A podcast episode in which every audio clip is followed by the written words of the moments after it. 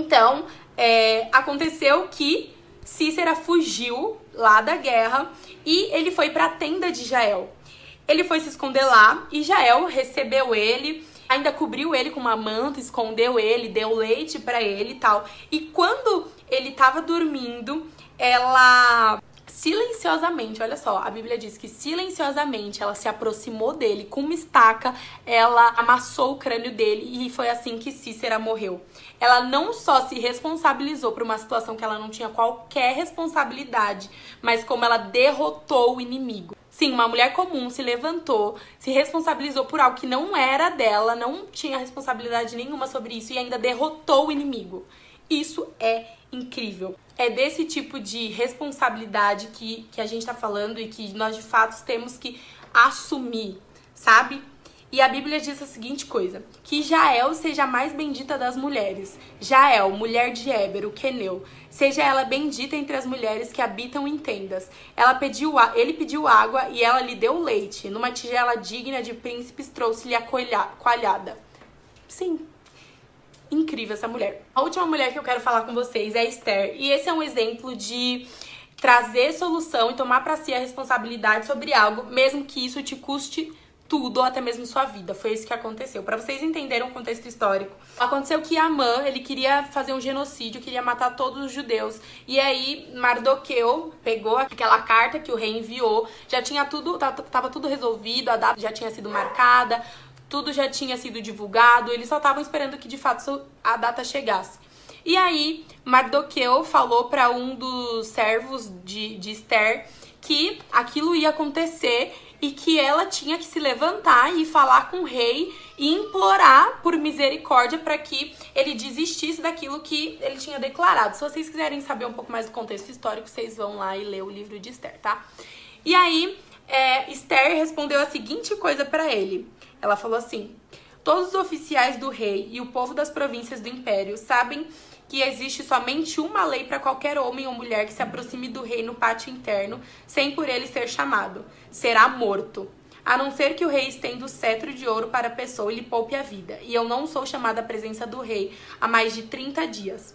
Exatamente. A vida de Esther estava em jogo. Então ela tinha que pensar, ok, então eu penso só em mim e sou egoísta e preservo a minha vida, porque pode ser que se eu for na presença do rei ele me mate, ou então eu arrisco tudo para que o propósito de Deus se realize. E o que ela fez foi não se preservar, não ligar se ela, se ela ia perder todo o dinheiro ou se ela ia perder a vida dela. Ela foi até a presença do rei para trazer solução para algo que ela não tinha responsabilidade. E ainda antes dela ir, na verdade, Mardoqueu disse pra ela: quem sabe não foi para um tempo como esse que você chegou até o trono, né? Que você se tornou rainha. E muitas vezes a gente carrega a resposta de algo que talvez seja só para isso que a gente tenha nascido. Entendem? Então, é, olhar para a forma como Esther agiu me faz pensar no quanto nós somos egoístas, às vezes, com aquilo que nós temos. E Esther não tinha nada a perder a não ser a sua vida. Era a vida dela que estava em jogo e ela agiu sobre isso. Voltando aqui um pouquinho na resposta que Mardoqueu deu para Esther, ele disse a seguinte coisa: Não pense que pelo fato de estar no palácio do rei, de todos os judeus só você escapará.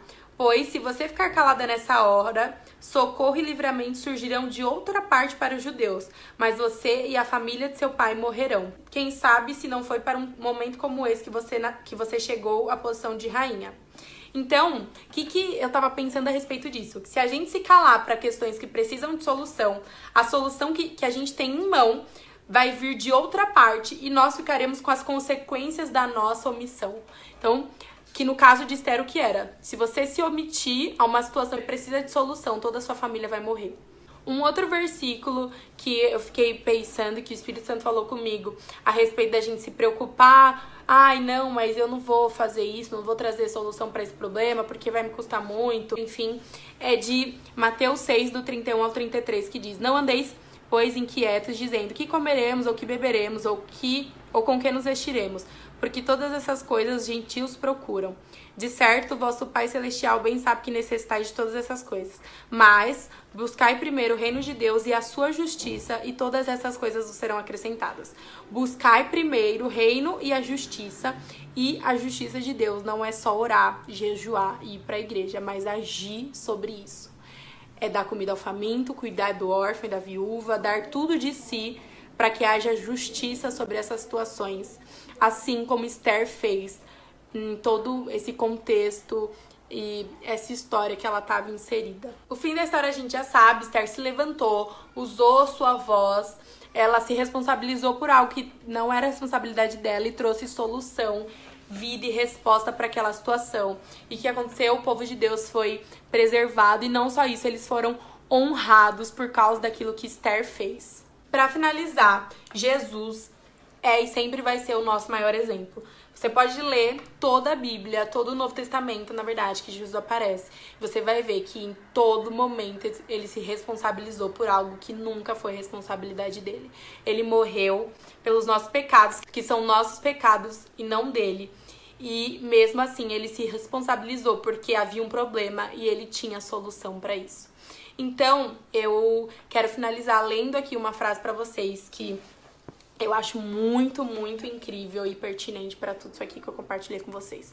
Todas as vezes que transferimos algum problema para o outro, inviabilizamos a possibilidade de participarmos da solução, e a outra pessoa passa a ser dona do problema e da solução.